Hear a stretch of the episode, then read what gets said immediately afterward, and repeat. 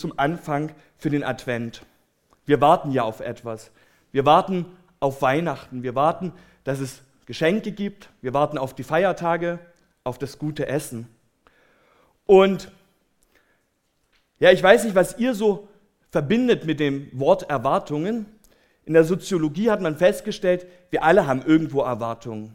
Die können ganz unterschiedlich aussehen, solche Erwartungen, aber irgendwie sind wir geprägt von Erwartungen. Manche Erwartungen, die, hat, also die, die in uns drinstecken, die sind von unserer Kultur geprägt. Manche Erwartungen prägen, also haben wir vielleicht auch selber so äh, festgestellt. Also solche Erwartungen, zum Beispiel an dem Chef, dass er uns ein gutes Gehalt zahlt. Oder in der Familie, dass wir da sein können, wie wir sind. Und solche Erwartungen sind gut und wichtig. Und wenn wir jetzt so auf die Weihnachtszeit zugehen, wenn wir so in den Advent starten, dann haben wir auch Erwartungen.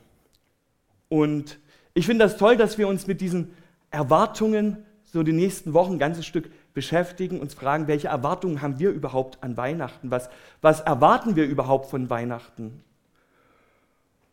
Und die Predigtthemen oder die Texte, die wir dazu ansehen werden, da ging es auch um das Warten, um das Warten auf das Kind, um das Warten auf den Messias.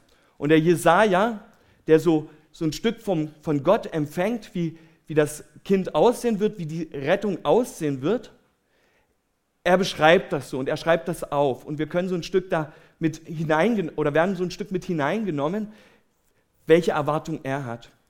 Und ich finde es interessant, ja, wir müssen jetzt vier Wochen warten, bis Weihnachten ist. Aber bei Jesaja waren es nicht nur vier Wochen.